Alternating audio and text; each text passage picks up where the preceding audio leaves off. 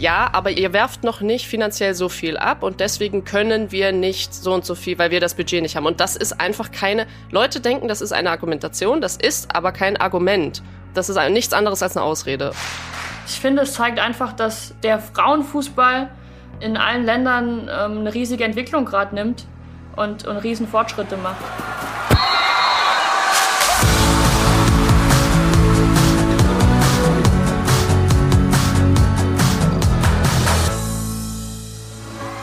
Mehr als ein Spiel. Der Podcast der DFB-Stiftungen Egidius Braun und Sepp Herberger. Und der DFB Kulturstiftung. Mit Nils Stratmann. Ja, und damit hallo und herzlich willkommen bei einer neuen Folge Mehr als ein Spiel. Wir haben hier heute zwei deutsche Meisterinnen sitzen, zwei Pokalsiegerinnen, eine Olympiasiegerin, auf jeden Fall ganz, ganz viel Fußballerfahrung hier in unserem Chat, muss man sagen. Denn äh, leider können wir uns äh, nicht persönlich gerade sehen, weil ich noch mit den Folgen einer äh, Corona-Erkrankung zu tun habe. Und wir befinden uns ja kurz vor der Europameisterschaft der Frauen in London. Dementsprechend wollte da niemand das Team gefährden. Und äh, ja, so sehen wir wir uns online. Ich freue mich aber, dass wir uns online sehen. Ich bin hier mit Josephine Henning. Hallo. Hallo, freue mich. Und mit Lena Lattwein. Hi, ich freue mich auch. Und äh, Lena, die sitzt gerade direkt im Basecamp in Herzogenaurach, kam gerade direkt vom Essen. Gestern äh, gab es ein großes Spiel gegen die Schweiz in Erfurt. Das wurde 7 zu 0 gewonnen. Einen Sieg, der eingeplant war, aber wahrscheinlich nicht in der Höhe. Und mit euch beiden will ich heute schnacken. Ich habe es schon gesagt, da ist ganz, ganz viel äh, Fußballerfahrung, da sind ganz, ganz viele Erfolge im Fußball. Und ja, wir wollen natürlich über diese Erfolge sprechen. Wir wollen auch über mögliche kommende Erfolge sprechen, eben bei der anstehenden Europameisterschaft in London. Aber wir wollen natürlich auch wie immer ein bisschen den Blick über den Tellerrand hinauswerfen, wollen über die Kunst sprechen, über die Kultur und über den Fußball und wie das eigentlich alles insgesamt so zusammenhängt. Bevor wir aber so richtig in die Tiefe gehen, natürlich wie immer an euch beide die erste Frage und ich würde sagen, wir fangen mit dir an, Lena. Warum ist Fußball mehr als ein Spiel? Sehr gute Frage. Ja, warum ist Fußball mehr als ein Spiel? Fußball hat für mich ganz viele Facetten. Also als Kind war Fußball einfach nur ein, ein, Hobby, eine Freizeitbeschäftigung. Ja, eine Aktivität, die mir unheimlich viel Spaß gemacht hat. Mit den Jungs nach der Schule auf den Bolzplatz zu gehen, auf der Straße zu kicken und, und wie gesagt einfach Freude zu haben. Und heute habe ich das Glück, das Privileg, Fußball professionell zu betreiben, es vielleicht sogar meinen Beruf zu nennen. Das tue ich immer ungern, weil für mich ist es weiterhin ein Hobby. Und ich freue mich total darüber, dass ich extrem kompetente Menschen um mich herum habe, die mir es ermöglichen, Fußball auf höchstem Niveau zu betreiben. Da spreche ich jetzt von, von Trainern, von Medizinern, von Physiotherapeuten, von Ausstattern, die mir Fußballschuhe zur Verfügung stellen, die mir Kleidung zur Verfügung stellen. Aber neben diesem Aspekt ja, hat Fußball auch eine, eine soziale oder einen geselligen Faktor. Also sprich, man lernt über Fußball extrem viele Persönlichkeiten kennen, extrem viele Menschen kennen. Man hat ja immer ein Team um sich und ähm, gerade in, in der Corona-Zeit habe ich gelernt, was so ein Team bedeuten kann. Also ich war weg von meiner Familie, habe äh, ja eigentlich nur mit meinen Teamkolleginnen Zeit zusammen verbracht, weil man sonst auch niemanden sehen durfte. Und äh, da hat mich Fußball gelehrt, Freundschaften zu schließen. Und ich habe da extrem schöne Freundschaften geschlossen, die hoffentlich auch fürs Leben halten. Und neben den Teamkameradinnen ähm, lernt man über Fußball auch sehr interessante Geschichten von, von Menschen kennen, die vielleicht nicht direkt auf dem Platz stehen, aber irgendeinen Bezug zum Fußball haben, irgendein Interesse am Fußball haben. Damit meine ich jetzt Marketingleute, Social Media Beauftragte, Fahrer, alle Bereiche haben ja irgendwie Lust an dem Spiel, Interesse an dem Spiel und wollen uns bestmöglich unterstützen. Und auch deren Geschichte zu hören, das bietet Fußball und das ist extrem cool. Dieser Melting Pot, wo alle möglichen Leute aus allen möglichen Richtungen zusammenkommen und sich eben über den Fußball ja zusammenfinden. Das finde ich, finde ich einen schönen Gedanken und ich will äh, bei zwei Dingen gerade nochmal direkt einhaken. Das eine ist, du hast gesagt, du tust dich ein bisschen schwer damit, den Fußball als äh, deinen Beruf zu bezeichnen, weil es für dich immer noch Hobby ist. Und da will ich einmal direkt rein und direkt fragen, ist das wirklich so? Weil ich habe die Erfahrung gemacht, Ich habe lange als äh, aus Hobby geschrieben und bin dann äh, Schriftsteller geworden. Und irgendwann habe ich gemerkt, scheiße, da ist jetzt so viel Druck drauf, dass äh, das Hobby zwar Beruf geworden ist, aber jetzt habe ich kein Hobby mehr. Jetzt ist es einfach wirklich Beruf. Ist das so? Kannst du den Fußball immer noch so frei und natürlich spielen und lieben wie ein Hobby? Oder ist jetzt, ich meine, du sitzt jetzt gerade in der EM-Vorbereitung, ist da auch so viel Druck drauf, dass es eben, ja, dass da auch eine, diese Anspannung äh, zukommt, die es manchmal vielleicht ein bisschen schwerer macht? Ja, klar, der Druck steigt mit dem Niveau, das man erreicht und natürlich auch damit die Anspannung, aber gleichzeitig lernt man damit umzugehen. Es gehört Tag für Tag dazu und es wird irgendwann auch normal, weil es zum Tagesgeschäft gehört. Und ich glaube, wenn es kein Hobby mehr wäre, würde ich es nicht tun, weil da habe ich einfach zu viele andere Interessen auch im Leben, denen ich später gerne nachgehe. Deshalb bin ich fest davon überzeugt, dass es weiterhin ein Hobby ist, weil wenn der Spaß nicht mehr da ist, würde ich es, wie gesagt, nicht mehr tun. Und natürlich gibt es Tage, also gerade wenn ich an Vorbereitungspläne denke, wo du da stehst und dir sagst, warum mache ich diese, sorry, aber Scheiße überhaupt? Wenn es dann richtig ums Quälen geht, das tut jedem weh, das macht niemand gerne.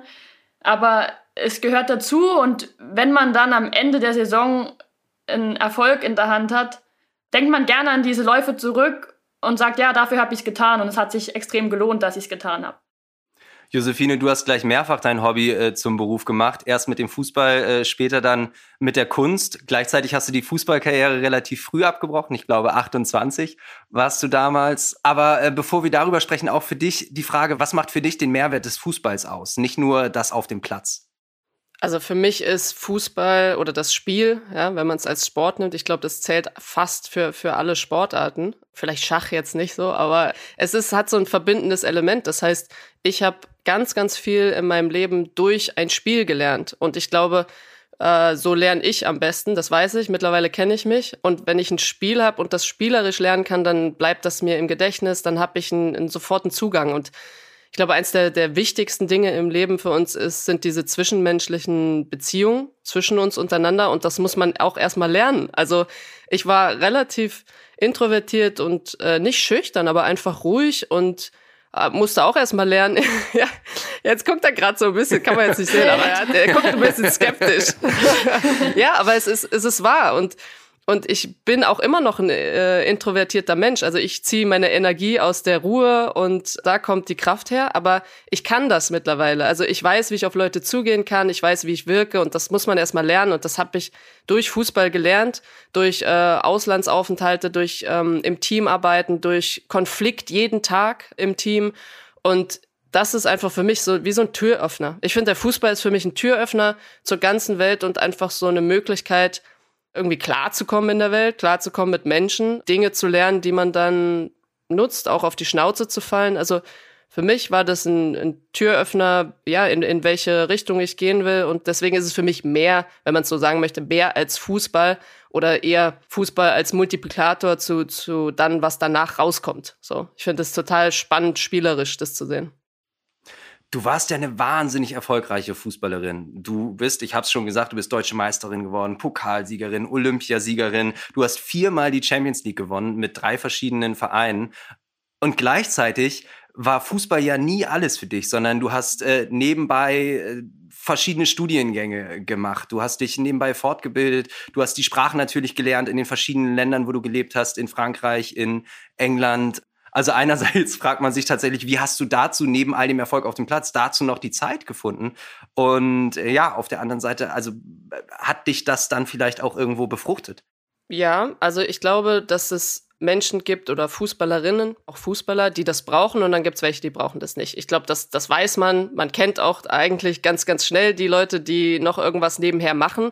Und eigentlich ist man wie so ein kleiner Alien im Fußballgeschäft, weil wenn du noch ein bisschen was nebenher machst, dann kann ganz, ganz schnell sowas passieren wie Skepsis. Nimmst du den Fußball ernst? Gibst du auch wirklich alles dafür? Dann kann auch mal Neid dabei sein, dann kann auch mal einfach so, so Unverständnis dabei sein. Nicht jeder erlaubt dir zeitlich, das andere zu machen. Und die wenigsten, und das sind aber die, wo es dann erfolgreich wird, die wenigsten verstehen, dass du das brauchst und fördern dich und sagen, okay, sie ist besser auf dem Platz, wenn wir ihr das ermöglichen, das noch das Studium zu machen oder Das, das verstehen immer noch die, die wenigsten Coaches und die wenigsten Clubs. Und ich glaube, die, die es aber tun, die haben so viel mehr dann von dieser Spielerin rein qualitativ und auch die, dieser Dank, dass man Verständnis bekommt. Riesen, nicht, ich will nicht sagen Problem, aber Riesenpotenzial, da irgendwie das anders zu sehen. Klar, im ersten Moment ist es natürlich toll, wenn jeder finanziell so viel verdient. Aber selbst wenn ich finanziell 8000 Euro im Monat verdient hätte, hätte ich die Kunst gebraucht, um die Sicherheit für mich zu haben und auch dieses, ich will das machen für danach und auch schon währenddessen. Also es ist nicht so, selbst wenn ich, wenn ich viel Geld verdient hätte, hätte ich das trotzdem machen wollen nebenher, weil ich einfach finde, dass das eine ist auspowern, da ist auch viel, viel Denken, viel Taktik dabei, aber es ist eine andere Art von Ausdruck und Intelligenz, als wenn ich ein Studium habe, wo ich lerne. Ich lerne was anderes, nochmal auf eine andere Art und Weise und ich habe das gebraucht. Also ganz klar. Darüber wollen wir auf jeden Fall gleich auch nochmal sprechen. Einerseits noch mehr über die Kunst, andererseits über diese, ich nenne es mal in Anführungszeichen, äh, Work-Life-Balance zwischen äh, Fußball und dem anderen eben, was es noch gibt. Jetzt wollen wir aber erstmal eben ganz nah beim Fußball bleiben und weg von den äh, vergangenen Erfolgen, die du ja unter anderem hattest, Josie, und hin zu den Erfolgen, die vielleicht noch kommen. Lena, du bist jetzt gerade im Basecamp in Herzogenaurach. Ihr bereitet euch auf die anstehende Europameisterschaft vor. Wie ist die Stimmung bei dir und im Team? Die Stimmung ist momentan echt super. Also wir sind jetzt schon die zweite Woche hier. Abgesehen von den Wolfsburg-Spielerinnen ähm, waren die Mädels schon im, im Pre-Camp in Frankfurt, dann in Herzogenaurach beim ersten Lehrgang. Und jetzt ist der finale 23er-Kader zum zweiten Mal hier in Herzogenaurach. Und ich muss echt sagen, die Stimmung ist so gut wie, wie schon lange nicht mehr. Also auch nach dem misslungenen Spiel gegen Serbien war es nicht ganz einfach, wieder hier zusammenzukommen. Und ja, so ein bisschen bei Null anzufangen, um sich für die EM vorzubereiten. Aber das ist uns echt gut gelungen und mit der Stimmung ist auch die Qualität auf dem Platz wirklich gut. Man hat da eine stetige Steigerung gesehen und ja, es ist wie so ein Kreislauf. Wenn, wenn die Trainingsqualität passt, ist auch die Stimmung danach automatisch besser, weil jeder mit seiner Leistung und der der Mannschaft sehr zufrieden ist. Und dann passt hier die ganze Atmosphäre, habe ich ja eben schon, schon erwähnt. Deshalb wirklich sieht alles super aus und ist eine, eine super Vorbereitung bisher. Du hast es ja gerade schon gesagt, die Wolfsburgerinnen sind jetzt auch dabei, wovon du ja eine bist. Ihr habt ein bisschen äh, länger noch Zeit gehabt, weil ihr ein bisschen länger noch eben die Saison gespielt habt. Und es war eine sehr, sehr erfolgreiche Saison für euch. Ihr seid deutsche Meisterinnen geworden, ihr habt den Pokal gewonnen und ihr seid ja knapp dann am Ende im Rückspiel auch äh, gegen den FC Barcelona im Halbfinale der Champions League ausgeschieden. Insgesamt eine sehr, sehr erfolgreiche Saison auf Vereinsebene. Was ist jetzt das Ziel mit der Nationalmannschaft? Also wir Wolfsburgerinnen wollen dieses Selbstbewusstsein, das wir jetzt uns in der Saison erspielt haben, mitnehmen. Und wir wollen hier mit der Nationalmannschaft eine sehr gute EM spielen und bestmöglich abschneiden. Es wird nicht einfach. Es gibt sehr, sehr viele sehr gute Mannschaften. Ja, es fällt jedem schwer, da Favoriten zu betiteln, weil das Niveau in den letzten Jahren enorm gestiegen ist. Wir gehören zu den Favoriten, aber wie gesagt, mit vier, fünf, sechs weiteren Mannschaften. Deshalb will ich keine Platzierung jetzt nennen, aber möglichst weit kommen. Naja, bestmöglich äh, lässt ja nicht so viel Interpretationsspielraum. Da ist ja schon eine relativ klare Marschroute gegeben auf jeden Fall. Josie, du bist Olympiasiegerin geworden mit dem, mit dem deutschen Nationalteam. Das war natürlich auch ein Riesentitel und ein Riesenturnier. Was hat damals äh, den Ausschlag gegeben bei euch? Warum wir bestmöglich abgeschnitten haben, meinst du? ähm, ja, also ich glaube, dass so viele Faktoren in so einem Turnier stecken. Also das, was äh, Lena gesagt hat, dass es wirklich schwer fällt zu sagen, dieses äh, Team wird auf jeden Fall die äh, Europameisterschaft rocken. Also so, keine Ahnung, zu sagen, jemand rauszupicken, zu sagen, es ist ganz klar Spanien, es ist ganz klar Deutschland, es ist, das geht nicht. Und das, ich finde das aber persönlich, ehrlich gesagt, cool, weil weil es einfach eine, eine Spannung ist und nicht diesen klassischen Gewinner und den klassischen Underdog gibt. Zurück zu deiner Frage. Ich glaube, dieses Teambuilding, also diese Stimmung, die Lena jetzt zum Beispiel auch ähm, beschrieben hat, das ist natürlich mit noch einem 28er Kader ist die Stimmung anders als dann mit einem 23er. So, da ist dann klar, das ist unser Team, wir fahren. Das ist noch mal ein Sprung, den man macht zu vielleicht noch nicht die Stammelf, aber so jetzt hat jeder seine Rolle. So, äh, es ist klar, da fällt was ab. Deswegen glaube ich, kommt dann noch mal so ein Push und dann geht's darum, wie formt sich dieser Team Spirit. Und ganz ehrlich, Qualität, ja, auch aber noch viel wichtiger mental, ist vielleicht ein bisschen plakativ, aber dieses Mental und Spirit und Teamgedanke, ähm, das ist einzigartig. Damit, damit gewinnst du oder verlierst du, ganz klar. Was hat dir denn mehr Spaß gemacht, Liga oder Turnier?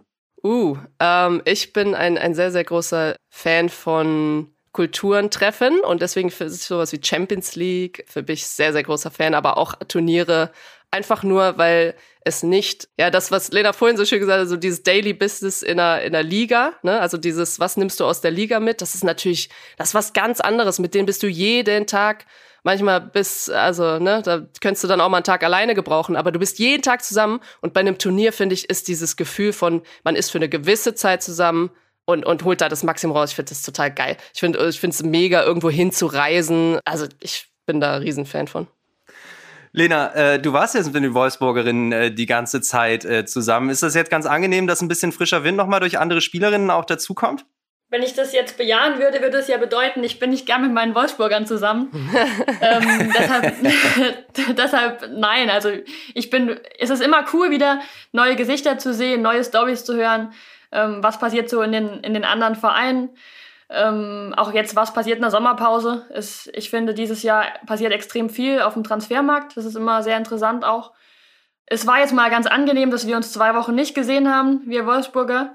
Da gab es dann auch entsprechend viel zu erzählen, als wir hier wieder zusammenkamen. Ja, also es ist cool, dass wir ein, ein gemischter Haufen sind aus verschiedenen Vereinen.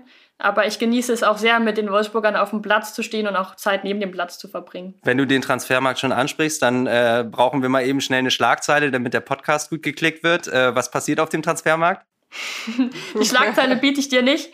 Oh aber ähm, ich finde, dass gerade Italien sehr viel macht. Da war ich überrascht. Also Juve hat Top-Einkäufe gemacht dieses Jahr oder ist zumindest dran.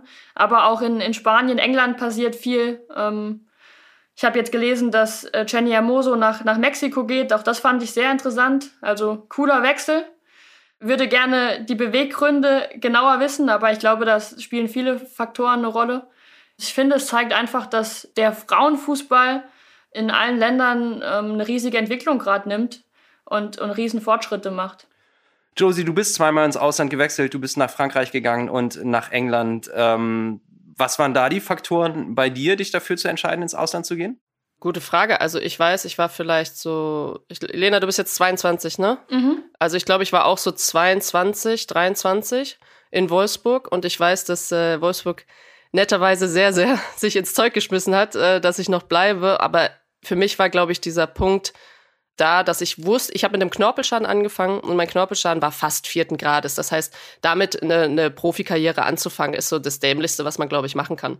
Und deswegen habe ich einfach gesagt, so, wenn ich möchte noch ins Ausland, ich möchte mit dem Fußball ins Ausland.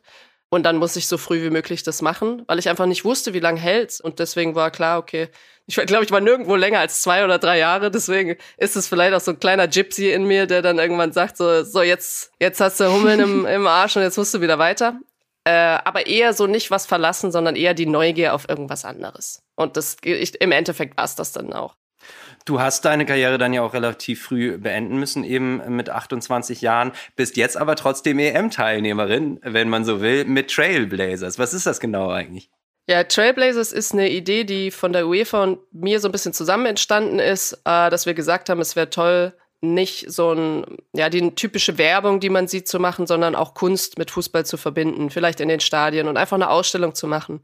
Und dann haben wir 16 Künstlerinnen, also es ist eine Female Art Show, die sozusagen jede repräsentiert ihr, ihr Land und es sind hauptsächlich Digital Artists, deswegen bin ich eigentlich so eher die, die dann eine Leinwand noch kreiert hat als Headposter für alle, aber die meisten sind Digital Artists und ja, jetzt haben wir eine schöne Ausstellung, die auch einen Kickoff schon gefeiert hat in Nyon im Headquarter von der UEFA und wird jetzt reisen sozusagen zur EM und dann dort ausgestellt werden. Und es ist für mich ist es eine wahnsinnig tolle Möglichkeit, mal zu gucken, was gibt's denn Neues und nicht diese klassischen ja, Werbebanner. Es gibt ja immer eine Corporate Identity von einem Turnier und die zieht sich natürlich bei FIFA und UEFA sehr, sehr durch. Also man erkennt das schon von weitem. Ähm, es gibt so die klassischen Sachen und ich glaube, diese EM, so das haben wir noch nicht gesehen. Das Budget, was da drin ist, äh, das Investment und deswegen sind wir da gleich draufgesprungen und haben gesagt, so, jetzt machen wir auch mal Richtung Kunst was Neues.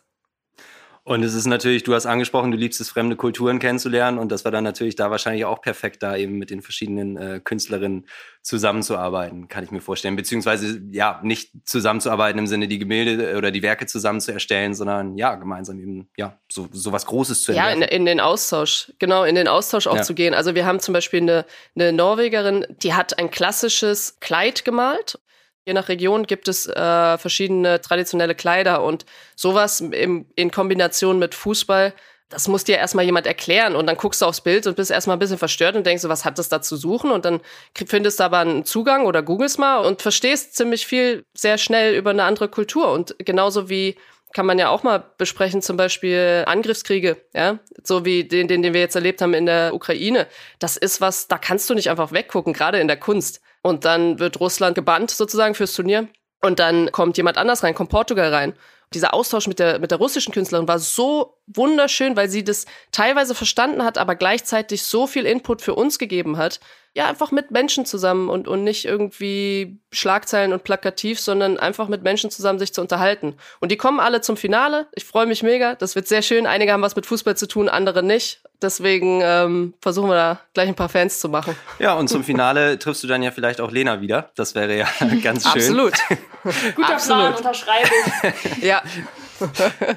Lena, äh, äh, wir haben vorhin schon ein bisschen über die äh, Wolfsburgerinnen äh, gesprochen im Team und wir haben auch schon über den unglücklichen äh, Start gegen Serbien gesprochen. Wir haben aber noch nicht über das äh, sehr, sehr glückliche Spiel, was jetzt ein bisschen zurückliegt, gesprochen. in Erfurt gegen die Schweiz. 7 zu 0 habt ihr gewonnen vor knapp 6000 Zuschauern und Zuschauerinnen im Stadion. Und was bei mir die ganze Zeit immer mitschwingend ist, also wenn ich so die Berichterstattung mitbekomme, ist, dass diese Europameisterschaft wieder eine Riesenchance sein soll, den Frauenfußball noch weiter nach vorne zu bringen. In der medialen Berichterstattung, in der Aufmerksamkeit der Zuschauerinnen und Zuschauer eben große Werbung für diesen Sport zu machen.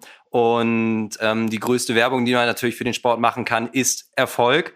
Ihr hattet ja auch schon eine riesige Bühne jetzt gehabt, eben in diesem Champions League Halbfinale gegen Barcelona im Camp Nou, das restlos ausverkauft war. Also es war wirklich Wahnsinn, wie viele Menschen sich dieses Spiel äh, angeschaut haben. Und da hatte man ja schon das Gefühl, dass das für einen Aufmerksamkeitskick gesorgt hat, auch wenn das Spiel letztendlich für euch natürlich nicht so gelaufen ist, wie ihr euch wahrscheinlich vorgestellt habt. Seht ihr euch in der Verantwortung, auch da jetzt was für die Aufmerksamkeit des Frauenfußballs äh, zu tun, noch mehr bei diesem Turnier und vielleicht auch ein bisschen Wiedergutmachung zu machen für dieses äh, Champions League Halbfinale in Barcelona? Naja, ich sehe es als, als Riesenchance, noch mehr Aufmerksamkeit für den Frauenfußball zu generieren. Und ich glaube, wir haben da in Wolfsburg wirklich schon gute Arbeit geleistet ähm, diese Saison. Hatten ja auch im Rückspiel gegen Barcelona 20.000 bei uns in der Volkswagen Arena.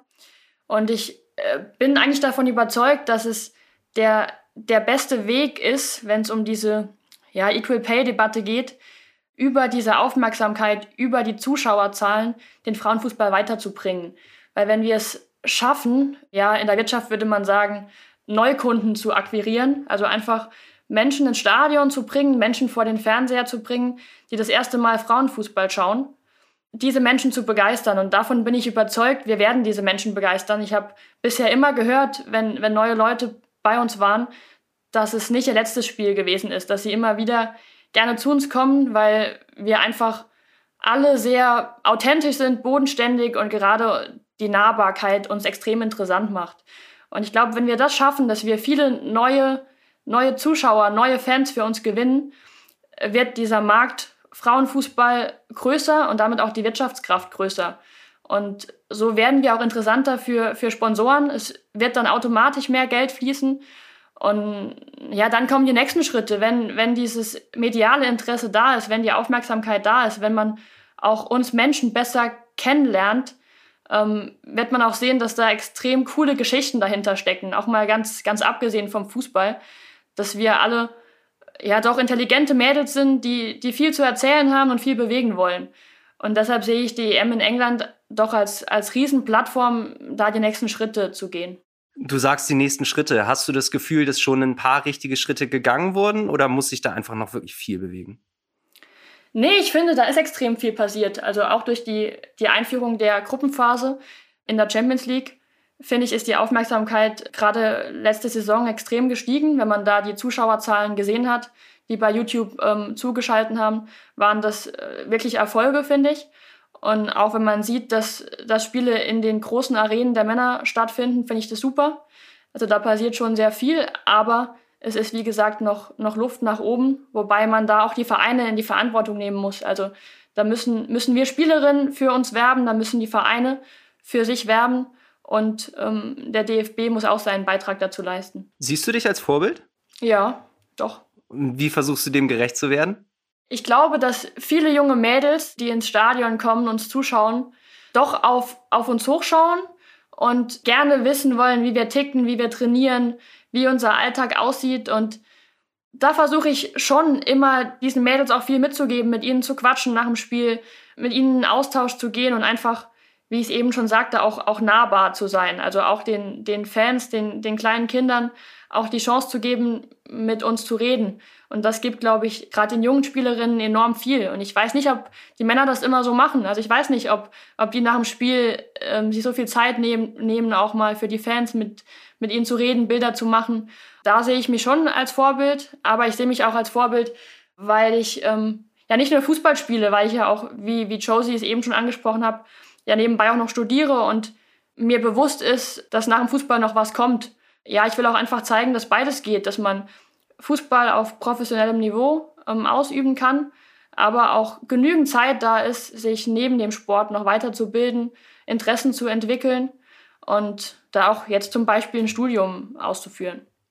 Josie, es wurde gerade Equal Pay angesprochen. Äh, verschiedene Länder haben das jetzt schon eingeführt. Spanien hat es, glaube ich, äh, zuletzt auch äh, eingeführt äh, für die Nationalmannschaften der Männer und der Frauen. Du hast in Frankreich gespielt, du hast in England gespielt und ich habe das Gefühl, mindestens in England ist der Verband und sind auch die Vereine da schon deutlich weiter als in Deutschland. Ich weiß auch noch, wir haben neulich mit Melanie Leupolz für eine Folge des Podcastes gesprochen, die eben auch sagte, was Marketing und so weiter äh, angeht bei Chelsea London, wo sie spielt. Da passiert viel, viel mehr gemeinsam. Da wird der Club gemeinsam gedacht. Da wird nicht nur Männerfußball und Frauenfußball gedacht, sondern da passiert das zusammen. Wie hast du das damals wahrgenommen?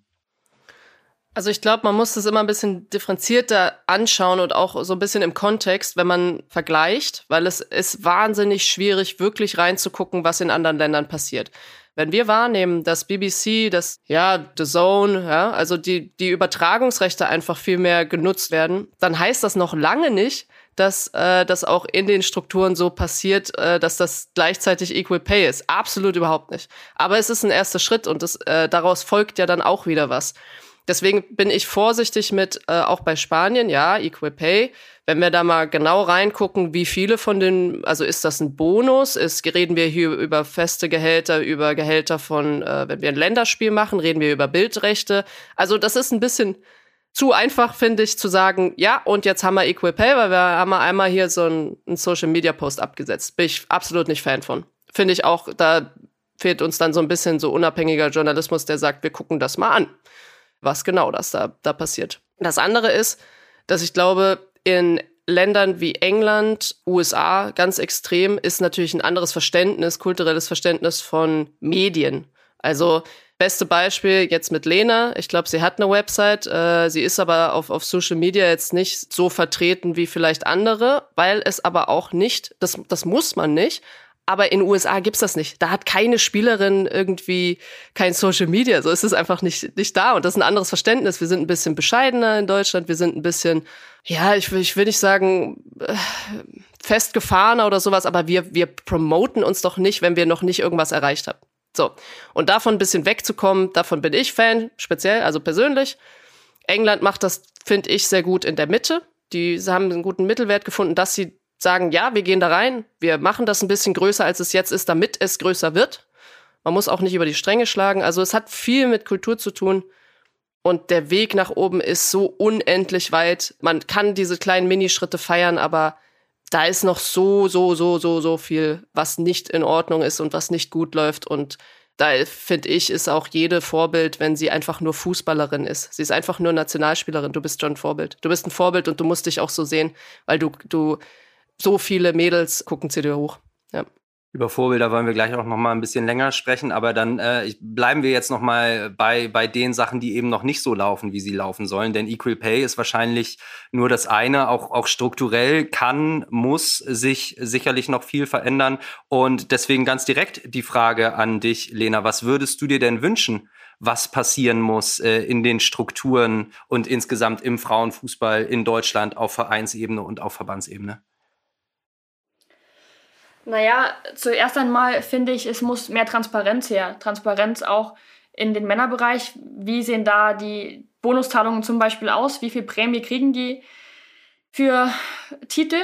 Da haben wir gar keine Einblicke. Also deshalb können wir ja auch gar nichts fordern, wenn wir nicht wissen, was im Männerbereich abgeht. Ich finde zum Beispiel, dass man die gleiche Anzahl an U-Mannschaften einführen sollte wie im Männerbereich. Also ich finde auch eine eine U21 nicht verkehrt, ganz im Gegenteil, wäre ein cooler Vorschlag, finde ich. Ich finde, man sollte auch in den Vereinen zur Pflicht machen, dass man einen hauptamtlichen Physiotherapeuten hat und das in der gesamten Frauenbundesliga, dass da einfach die Mädels in allen Vereinen bestmöglich medizinisch versorgt sind und das ist momentan noch nicht der Fall. Da sind vielleicht, ist vielleicht ein Physiotherapeut da, ähm, aber halt nur ja, zwei Stunden am Abend.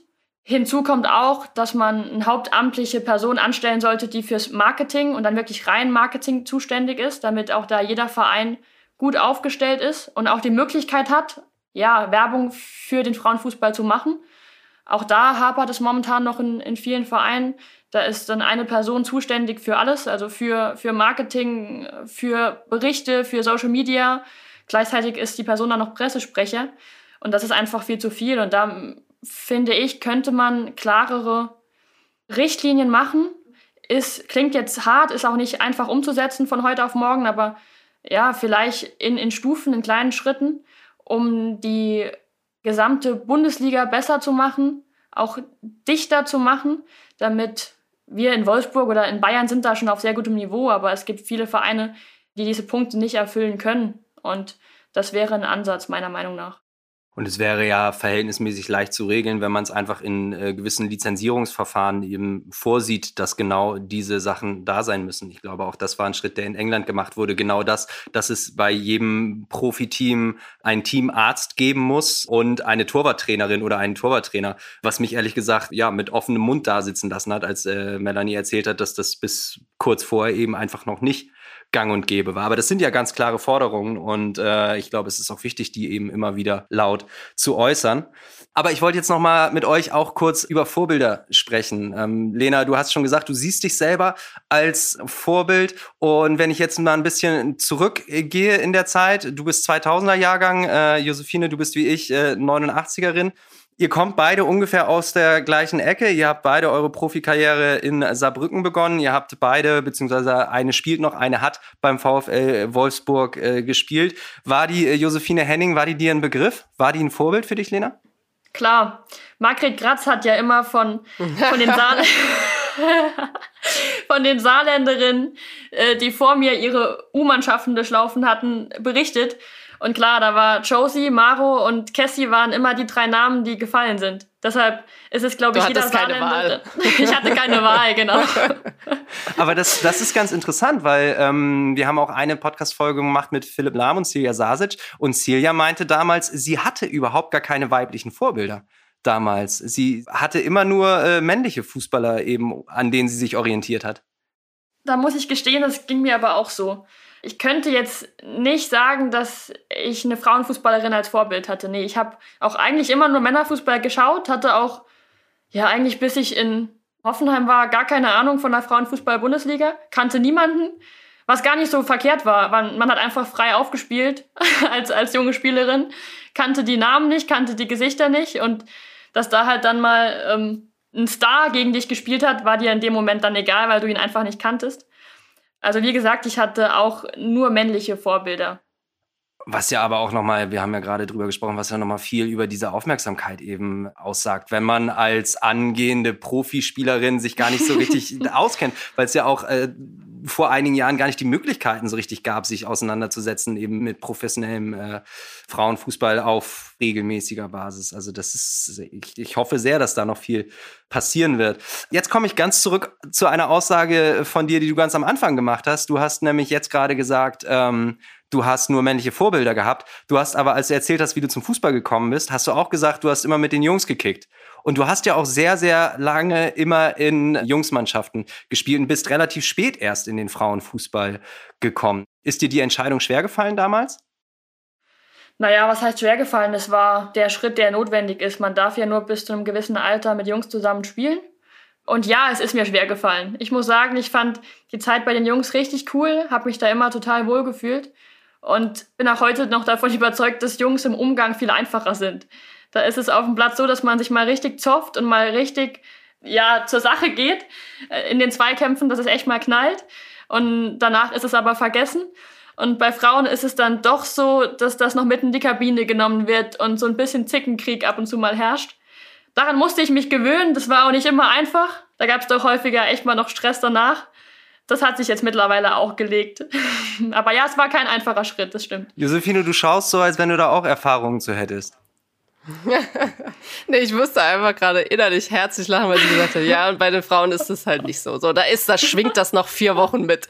Aber äh, stimmt, also es, es stimmt ja, es ist ja komplett so. Aber ich glaube, äh, also du hast, du hast hier zwei, zwei Wege, ne? Also ich habe nie mit Jungs gespielt und beides ist möglich. Ich bin Fan davon, das mit Jungs zu machen, auch zu trainieren, weil ich einfach glaube, es eine andere Herangehensweise ist, aber es ist körperlich ganz anders und wenn man das nutzen kann, dann bin ich wirklich dafür. Aber ich bin genauso dafür, dass wir NLZ-Plätze für Mädels uns erkämpfen und äh, ja, einfach ermöglichen. Und das wäre für mich zum Beispiel auch, ne, das ist Gleichberechtigung. Also wenn ich ein NLZ für Mädels habe oder Plätze in einem NLZ von Jungs für genügend Mädels, das ist die gleiche Berechtigung und der gleiche Zugang.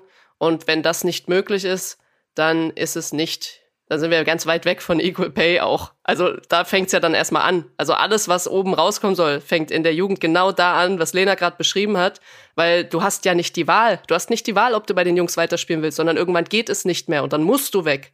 Genauso ist aber auch die Frage, wie viele Mädels gab's denn da? Wie viele wie viel Mädels Mannschaften im Umkreis? hätte man nicht so ein Hybridtraining machen können. Also, dass du langsam bei den Mädels auch, dass du auch trainierst, aber genauso vielleicht Trainings mit den Jungs hast.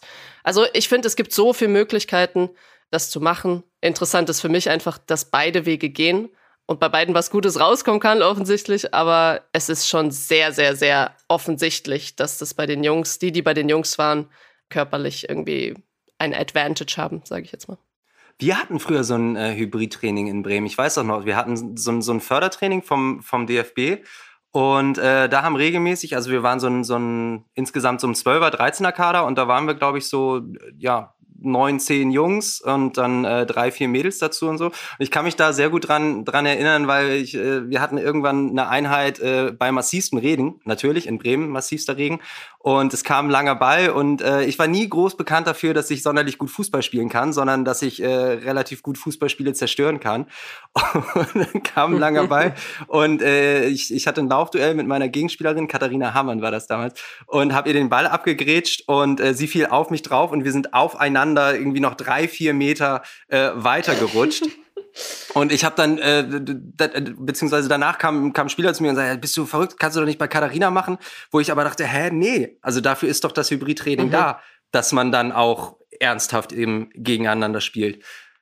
Auf jeden Fall. Und die lernen so viel. Die lernen so viel. Also für die Jungs ist es ein unglaublicher Mehrwert, weil die sofort sensibilisiert werden. Ist mir egal, in welchem Haushalt die sind, wenn es so eine klassische Geschlechterrollenverteilung ist. Wenn die auf dem Fußballplatz sind und Lena da als kleines Mädchen dazwischen flitzt, ja, und auch qualitativ einfach gut mithält oder einer der Besten ist, ja, dann werden die sofort sensibilisiert für, ja, natürlich, also was ist für eine Frage? Ja, wir hatten da eine und die war genauso gut und äh, und aber halt auf eine spielerische Art und Weise und nicht, du sitzt jetzt in der Schule und das muss, das ist genauso wichtig wie das und es ist auch automatisch passiert das dann. Ja, absolut. Also die, die wenigen Trainingseinheiten, die haben uns auf jeden Fall einiges äh, an, an Respekt und Sensibilisierung beigebracht. Das stimmt. Aber was du eben sagst mit den äh, Kaderplätzen beziehungsweise mit den Internatsplätzen bei den verschiedenen Vereinen, auch das ließe sich ja ganz leicht über eine Lizenzierung machen. Ich meine, die Jugendakademien sind ja so durchreguliert. Ähm, das wäre ja auch ganz einfach zu sagen, pass auf, wenn ihr irgendwie irgendwie euren extra Sternchen beim NLZ haben wollt, dann müsst ihr auch so und so viele äh, Plätze aufmachen für eben Fußballerinnen. Ja, es, es ist einfach absolut keine Argumentation. Äh, oh, jetzt muss ich schon seufzen, weil das immer das gleiche Argument ist, zu sagen, ähm, ja, aber ihr werft noch nicht finanziell so viel ab und deswegen können wir nicht so und so viel, weil wir das Budget nicht haben. Und das ist einfach keine, Leute denken, das ist eine Argumentation, das ist aber kein Argument. Das ist nichts anderes als eine Ausrede, weil das Investment auch bei den Jungs da war, bevor das was abgeworfen hat in einem Verein. Und deswegen glaube ich einfach, dass nein, das ist schlicht und weg einfach nicht äh, fair und das hat nichts mit Demokratie und gleichen Bedingungen zu tun. Und deswegen müssen diese Plätze genauso her wie, wie für, ja, wenn du, wenn wir, wenn Deutschland das anbietet oder England für, sagen wir, auch genauso im Basketball, das kannst du auf jeden Sport münzen. Wenn der Basketball das für die Jungs ermöglicht und die Struktur und das System, dann muss das genauso für die Mädels her. Ist einfach für mich ganz logisch. So. Dann kommen wir nochmal wieder zurück zu den Vorbildern, denn mit dir haben wir noch gar nicht darüber gesprochen, äh, Josie. Wie ist das bei dir? Was hast du für Vorbilder gehabt? Und gleich zweite Frage dazu. Siehst du dich auch heute nach deiner Karriere noch als äh, Vorbild, beziehungsweise als eine, ja, also du bist ja eine, die vorangeht und die immer wieder die Probleme auch offen anspricht? Ja, das ist ein super schwieriges Thema, weil ich genauso Tage habe, also an einem Tag, da funktioniert halt einfach gar nichts und auch irgendwie, was man sich vornimmt und irgendwie ist man überhaupt nicht man selber und dann am nächsten Tag geht's wieder hoch und es funktionieren Dinge, die man irgendwie anstupsen wollte und also das ist wirklich, ja, vielleicht sollte ich halt einfach nicht einen Podcast dann annehmen, wenn ich einen schlechten Tag habe und sage so, heute kann ich einfach nicht als Vorbild überzeugen, aber genau dann ist es ja eigentlich auch irgendwie menschlich und vielleicht so ein bisschen diese Kultur, die haben wir ja eigentlich auch nicht in Deutschland, dass wir sagen, juhu, wir dürfen alle Fehler machen, weil dann kommt eigentlich was Gutes bei rum. Und es war ja immer so, immer weil was Schlimmes passiert ist, dann ist daraus was der nächste Step äh, gewachsen und ich habe mich entwickelt. Deswegen, ich versuche mich so zu sehen und ich weiß auch, dass ich irgendwie, ich hatte viele Privilegien und deswegen schulde ich es auch System, Menschen, gewissen Situationen, das einfach zurückzugeben und Manchmal ist es einfach sehr schwer, aber ich glaube, das darf einen dann auch nicht entmutigen. Aber ich hatte zum Beispiel nie Vorbilder. Also ich hatte auch kein, schon gar nicht irgendwie eine Frau als Vorbild. So wüsste ich jetzt nicht. Ich bin in einem Haushalt groß geworden. Mein Papa war Schauspieler, meine Mama war oder ist immer noch Theatermalerin. Das ist jetzt auch nicht, sind nicht zwei Jobs, in denen man sehr, sehr viel Geld verdient. Deswegen waren wir eigentlich auch sehr, sehr happy, dass wir Oma, Opa hatten, die vielleicht auch mal ein paar Fußballschuhe bezahlen konnten und meine Eltern auch nicht zu stolz waren, das anzunehmen. Also das, ich habe da sehr viel von profitiert. Aber gleichzeitig habe ich dann auch gemerkt, ich, was will ich denn nicht? Also rein finanziell zum Beispiel auch. Ist natürlich jetzt nicht förderlich zu sagen, okay, dann werde ich erst Fußballspielerin und dann werde ich Künstlerin. Ist auch nicht viel besser. So sind auch nicht die Jobs, wo man sofort irgendwie 5000 netto verdient. Aber das möglich zu machen und irgendwie da so eine gute Balance hinzubekommen. Ich glaube, Lena als, als Wirtschafts-, was studierst du, Wirtschaftsmathematik, glaube ich, mhm, so mit genau, Master, ja. das geht dann schon Richtung, Richtung Zahlen, Daten, Fakten. Das ist zum Beispiel was, was bei uns absolut nicht drin war und was ich dann lernen musste für die Selbstständigkeit. Also, ich habe ganz, ganz viel gelernt durch hinfallen oder war eine Tür gegengelaufen und irgendwie habe ich, glaube ich, sehr, sehr viel Glück gehabt mit Menschen, die um mich rum waren. Also so, bei mir war das eher echt so hinfallen, aufstehen, hinfallen, aufstehen, hinfallen, aufstehen. So, das ist mein Weg gewesen. Wäre wunderschön gewesen, Inspiration zu haben, Frauen zu haben, Vorbilder. Aber ja, ich glaube, das, das ist einfach was, was jetzt kommt und wo ganz, ganz viele hoffentlich dann davon profitieren werden. Jetzt bist du Künstlerin und bist aber trotzdem dem Fußball noch ganz nah, auch mit ganz vielen verschiedenen äh, Werken, die du geschaffen hast. Äh, unter anderem, du hast ja auch zuletzt äh, das Cover oder das, das Plakat oder das Logo für das 11 mm Festival entworfen, wo ja auch dieser Angriffskrieg ähm, Russlands auf die Ukraine eine große Rolle gespielt hat. Vielleicht äh, kannst du da gleich noch mal kurz was zu sagen und dann auch zu dem Verhältnis Kultur und Fußball. Also ist ja ganz, ganz normal, dass dann, wenn man so lange in einem, ich sag jetzt mal, in einem strukturierten, das ist ja von morgens, also wenn du aufstehst, das ist alles strukturiert, bis abends, wo du ins Bett gehst. Für mich war das das komplette Gegenteil, dann Freiheit zu haben. Aber dadurch, dass ich so lange in so einem System war, habe ich natürlich auch irgendwie die Skills gehabt, so ein bisschen mir das zu ordnen und einzuteilen, so ein bisschen Zeitmanagement vielleicht. Habe ich gelernt. Wäre wahrscheinlich Katastrophe gewesen, wenn ich zuerst Kunst gemacht hätte. Und das hilft mir und das hilft mir aber auch mit Menschen in Kontakt zu kommen, die im Fußball noch sind und diese Kontakte natürlich zu nutzen. Aber ich sehe das eher so Win-Win, weil die andere Seite einen Eingang in die Kunst, einen Zugang zur Kunst bekommt und ich habe eine Möglichkeit, das, was bei mir rauskommt als ähm, Ausdruck, dann auch wirklich sehen zu lassen. Also diese Kunst bringt nichts, wenn sie niemand sieht. Für mich. Und deswegen war das eine Möglichkeit über die DFB Kulturstiftung, die wahnsinnig tolle Sachen machen und die so eine Verbindung haben. Die haben genau das, was ich eigentlich habe, also dieses Fußball und Kunst. Und die haben ganz, ganz viele tolle Projekte. Eins davon ist 11 Millimeter mit dem Lernortstadion. Und der Chef Birger hat mich angerufen und hat gesagt, hast du Lust für uns so ein, so ein Headplakat zu machen? Zu der Zeit war gerade die Demo in Köln, Friedensdemo. Und ich habe äh, in einer Nacht einfach ein, ein Demo-Plakat gemalt, weil ich nicht mit raus konnte, äh, weil ich Corona hatte. Also da kam so viel zusammen.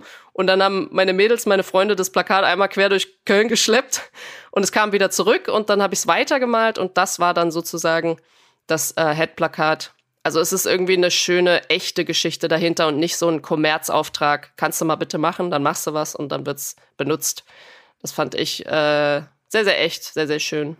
Du hast die DFB Kulturstiftung angesprochen. Du bist ja mittlerweile auch Kuratoriumsmitglied. Lena, ähm, ist Fußballkunst? Ja, absolut. absolut. Warum? Ich sehe es auch, ich sehe es ähm, oft als Kunst und ich schaue sehr gern ästhetischen Fußball. Also ich, für mich ist Fußball jetzt auf jeden Fall gewinnen wollen, aber ähm, ich liebe es, Mannschaften zuzuschauen, die, die Ballbesitzfußball spielen, die ein Kurzpassspiel aufziehen, die so ein bisschen Barcelona-like Tiki-Taka spielen. Ähm, und das ist für mich Kunst, ja, absolut. Josie ist Fußballkunst, tatsächlich. Hat Lena recht? Absolut. Du kannst, äh, du, du verlierst, du kannst nichts hinkriegen, wenn du nicht kreativ daran gehst. Selbst wenn du in ein System gedrängt wirst und wir sagen, wir spielen dieses System, das ist deine Aufgabe und du würdest nur die Aufgaben machen, die dir vorgegeben sind für diese Position, selbst dann würdest du verlieren, weil jede Situation, und das ist diese Unberechenbarkeit beim Fußball, die ich liebe, jede Situation ist anders. Und wenn du das nicht kannst, wenn du nicht kreativ dich auf eine Situation einstellen kannst und dann was machen, dann kannst du in diesem Spiel nicht gewinnen. Und das ist so cool, weil das ist das, was niemand, keine, kein Trainer, niemand kann das vorhersagen. Er kann dir nur diese Tools geben, zu sagen, hier, das kann dir helfen, dann dich darauf vorzubereiten, aber das musst du machen. Und wenn du diesen Schritt nicht machst, dann geht's nach hinten los. Und das finde ich total geil, weil das kannst du nicht, das kannst du einfach nicht berechnen. ja, du kannst das nicht berechnen. Wie ist das mit dir, Lena? Wirtschaftsmathematik? Nee, ich auch nicht. Ich auch nicht. Man kann, man kann, glaube ich, viel, viel vorbereiten, wenn man ins Spiel geht. Also sich viel auf den Gegner einstellen, ähm, sich viele Videos, viele Szenen anschauen und perfekten, also für den, für den Begriff des Trainers perfekten Matchplan haben und dann kommt es doch meistens ganz anders, als man denkt. Und die, die gegnerische Mannschaft spielt nicht so, wie man, wie man dachte. Oder es fällt eine Spielerin aus. Oder man hat einen scheiß Tag und muss selbst sein System anpassen. Also Fußball ist nicht zu berechnen, nein. Machst du ein Fernstudium oder studierst du dann in Wolfsburg fort? Nee, präsent. Momentan bin ich noch in Mannheim immatrikuliert, also an der Präsenzuni. Aber wie schaffst du das denn? Ja, ich habe meinen Bachelor da gemacht, als ich in, in Hoffenheim war. Das war eine halbe Stunde mit der Bahn, das war kein Problem. Jetzt war, ich muss sagen, dank Corona alles online, sodass ich es von, von Wolfsburg weiterführen konnte. Aber jetzt werde ich in den nächsten Monaten, also nach der EM, wahrscheinlich auf ein Fernstudium umsteigen. Wenn du dann in Italien äh, spielst? Nein, nein, nein, nein. Ich habe in Wolfsburg jetzt erst unterschrieben und vorzeitig verlängert. Nein, weil einfach die, die Vorlesungen wieder in Präsenz abgehalten werden. Und das ist aus der Entfernung nicht, nicht möglich. Und da wird es jetzt wahrscheinlich in Richtung Controlling gehen. Also ein Fernstudium, ein Master in Controlling. Es ist natürlich sehr früh noch. Du bist äh, 22 Jahre alt. Äh, trotzdem hast du schon Ideen, was du irgendwann äh, machen wollen würdest nach deiner Karriere? Ja, ich glaube, in, in dem Bereich äh, Controlling werde ich irgendwann mal landen. Also da hat man viel mit Zahlen zu tun, aber auf jeden Fall auch Kontakt zu Menschen und, und den will ich, will ich behalten. Ich will auf keinen Fall irgendwo alleine im Keller sitzen und was programmieren oder so. Also ich will schon auch unterwegs sein, ähm, mit, mit Menschen reden, neue Menschen kennenlernen. Und ich glaube, das ist ein ganz cooler Bereich, wo man einen Überblick oder zumindest einen Einblick in viele Unternehmensbereiche bekommt, trotzdem seinen Interessen oder seiner Affinität zu Zahlen nachgehen kann, aber nicht die Kommunikation und, und Offenheit verliert. Dann bleiben wir mal beim äh, Kontakt zu Menschen. Josie, was war dein schönster Moment auf dem Platz? Ich glaube, super simpel, das, das glaubt mir wahrscheinlich keiner. Wenn du so einen Moment hast, wenn es kann auch, manchmal geht es nur ein paar Wochen oder so, aber du hast das Gefühl, dass du mit, ähm, guck mal, ich war Innenverteidiger, das heißt wahrscheinlich dann mit meiner defensiven Sechs oder auch mit der zweiten Innenverteidigerin, wenn du so einen, einen richtig guten Vibe hast und einfach wirklich gerade verstehst, was die andere, wie die tickt, wie du denkst und dieses Zusammenspiel, wenn das einfach funktioniert. Also wenn du so eine richtige eingeschweißte Einheit bist, kann auch das ganze Team sein, aber meistens sind es so zwei, drei drumrum, wo du genau weißt, so du vertraust dir und ich hatte das nicht in jedem äh, Team und da, wo ich es hatte, waren wir erfolgreich und deswegen ist es so rückblickend irgendwie so der der Kern von von was ganz Großem, was dann passiert. Und so finde ich es auch bei ganz vielen Projekten. Ich alleine kann das gar nicht machen. Wenn ich ein Projekt habe, wo ich merke, die Chemie stimmt zwischen den Menschen, dann kannst du auch irgendwie super groß denken. Ich, ich, ich bin da so Fan von. Ähm, und das hatte ich, wie gesagt, ich hatte das einmal in Wolfsburg. Mit wem hattest du das? Ja gut, ich bin halt mit Nadine Kessler fast, also ich würde ja schon sagen, fußballerisch groß geworden, weil wir in Saarbrücken dann zusammengespielt haben, dann nach Potsdam sind, dann nach Wolfsburg. Und diese Freundschaft einfach da war und wir aber dann auch eine Freundschaft sich irgendwie entwickeln muss. Und in Wolfsburg war dieses Vertrauen einfach da. Ich hatte das zeitweise auch mit Babette Peter, das einfach so von Innenverteidiger zu Innenverteidiger. Also es sind einfach so ein, nicht nur die beiden, aber da, es gab das manchmal und wenn es das gab, war es wirklich wunderschön, was dann natürlich aber auch zu Pokal etc. irgendwie ja funktioniert. Aber genauso auch zum Beispiel mit Stürmern, wenn du siehst äh, gerade hinten, ne, du diese, wenn du diese Bälle durchsteckst oder sowas und du halt einfach mal eine ganze Kette über überspringst oder ein ganzes Mittelfeld überspringst und genau weißt so nee äh, Anja zum Beispiel oder sowas, die läuft jetzt genau da so auf mich hin Anja Mittag äh, oder du hast einfach diese Connection und dann ja ich ich glaube sowas wäre das so ein Moment wäre das. Lena, jetzt wurde die Latte natürlich von Josie relativ hochgelegt. Was war dein ich schönster kann alles, Moment? Was sie sagte, alles, was sie sagte, komplett nachvollziehen. Also dieser, dieses Gefühl ist unbeschreiblich und das Gefühl hatten wir in Wolfsburg vor allem in der Rückrunde dieses Jahr auch. Also man, man hat für diesen, dieses Gefühl nach einem Sieg gelebt und auch gespielt. Und das ist so ein geiles Gefühl, ähm, als Team in ein Spiel zu gehen und sich schon darauf zu freuen, danach zu feiern. Und das war richtig geil, das stimmt, kann ich, kann ich verstehen. Und auch diese Harmonie auf dem Platz mit, mit Personen um dich rum, kann ich auch nachvollziehen. Aber mein bester Moment war das Spiel gegen ähm, Chelsea, Champions League Gruppenphase. Wir mussten, es war das letzte Spiel, ähm, und wir mussten Minimum 2-0 gewinnen, also mit zwei Toren Unterschied gewinnen, um weiterzukommen. Und ja, es war zu Hause in unserem AOK-Stadion und es ich glaube, die wenigsten haben vorm Spiel daran geglaubt, dass wir es schaffen. Und wir haben einfach 4-0 gewonnen und das bleibt für, glaube ich, für immer ein, ein unbeschreiblicher Moment. Was war für dich der schönste Moment neben dem Platz? Das war, glaube ich, mit meinen Eltern und meiner Schwester zusammen meine erste Meisterschaft zu feiern. Das war extrem schön. Die waren alle da, alle im Stadion. Und ähm, wir haben dann noch ein Foto gemacht mit der Schale nach dem letzten Heimspiel. Und das war ein extrem toller Moment, weil meine Family mich immer unterstützt hat, immer für mich da war. So geht es, glaube ich, ganz vielen Mädels hier. Aber sie sind bei jedem Heimspiel da. Sie kommen, fahren durch ganz Deutschland, kommen zu den Auswärtsspielen und sie reisen auch nach London, nach Barcelona, wenn es irgendwie geht. Und äh, da war es extrem cool, zusammen diesen Erfolg zu, zu feiern und auch zu genießen. Für dich, Josie? Ja, es ist ja fast in unserer heutigen Zeit jetzt nicht, du, du findest keine Familie, in der es, der es nicht irgendwie einen Krebsfall gibt oder so. Und wir haben das auch in der Familie gehabt. Meine, meine Mama hatte Brustkrebs und ich glaube, dieser Moment, wenn du denkst, so, da kann einer der liebsten Menschen irgendwie, könnte weg sein. Und dann hast, kriegst du einfach Angst. Und ich glaube, der Moment, wenn du einfach weißt, okay, jetzt ist es erstmal, das kann dann auch mal zurückkommen, aber jetzt ist es erstmal so über den Berg, auch wenn du jung bist, also ich war vielleicht, keine Ahnung, zwölf, ich, ja, 12, 13 oder sowas, das ist schon irgendwie so ein anderes Gefühl. Also da, ich meine, ich kann es jetzt ins Lächerliche ziehen, aber du bist einfach, da, da fällt was von dir ab, da, du bist einfach nur happy und das vergisst man auch nicht. Und da, das ist so ein bisschen wie, das hätte da so ein Wendepunkt, da kann sich ein ganzes Leben, mein ganzes Leben ja dann auch ändern, das von meinem Bruder und äh, das war einfach so ein Moment, wo ich gedacht habe, so, hell yes, yes, danke, danke, danke, danke, danke. Also das, was du ansprichst, wie gesagt, ich stelle die Frage häufiger hier im Podcast und äh, die meisten Spieler und Spielerinnen, die äh, Kinder haben, nennen dann die, die Geburt ihres Kindes meist. In dem Fall ist es keine Geburt des Kindes, aber es ist ja auch ein Leben, was in dem Moment nochmal geschenkt wird. Insofern ist das natürlich ja absolut äh, nachvollziehbar. Und äh, die Folge hier, die wird jetzt äh, kurz vor eurem ersten Spiel erscheinen, Lena. Das heißt, wir haben, wir müssen gucken, dass wir keinen großen Anachronismus drin haben. Aktuell seid ihr noch im Basecamp. Demnächst äh, geht's dann, glaube ich, noch mal weiter. Deswegen vielleicht jetzt noch mal hier der Vorausblick. In der Folge wird es dann ja quasi ein Rückblick sein. Aber wie geht's jetzt für euch als Mannschaft weiter? Wir sind noch bis Mittwoch hier in Herzogenaurach im Homeground, haben dann noch mal vier Tage frei mit individuellen Plänen zu Hause ähm, wo jeder nochmal Zeit hat, ein bisschen die Akkus aufzuladen, Familie, Freunde, Partner zu sehen. Und dann fliegen wir am Sonntag von Frankfurt aus nach London bzw. Brentford und beziehen dort unser Quartier. Josie, wie geht's denn weiter für dich jetzt?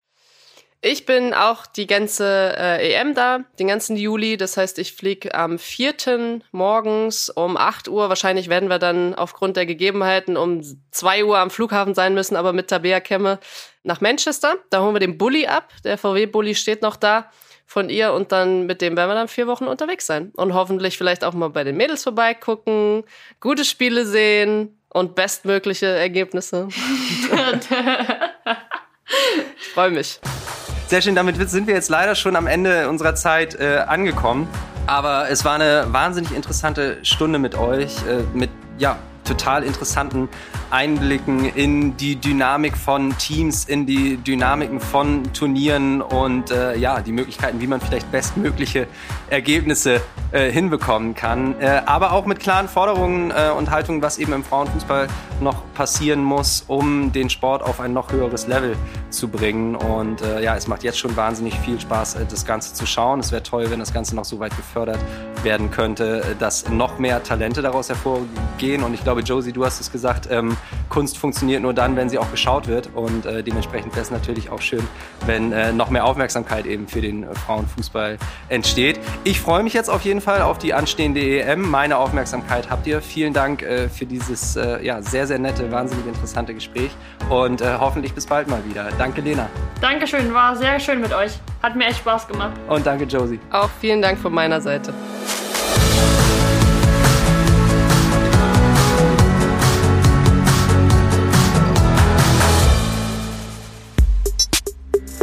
Mehr als ein Spiel, der Podcast der DFB Stiftungen ist eine Produktion von Maniac Studios.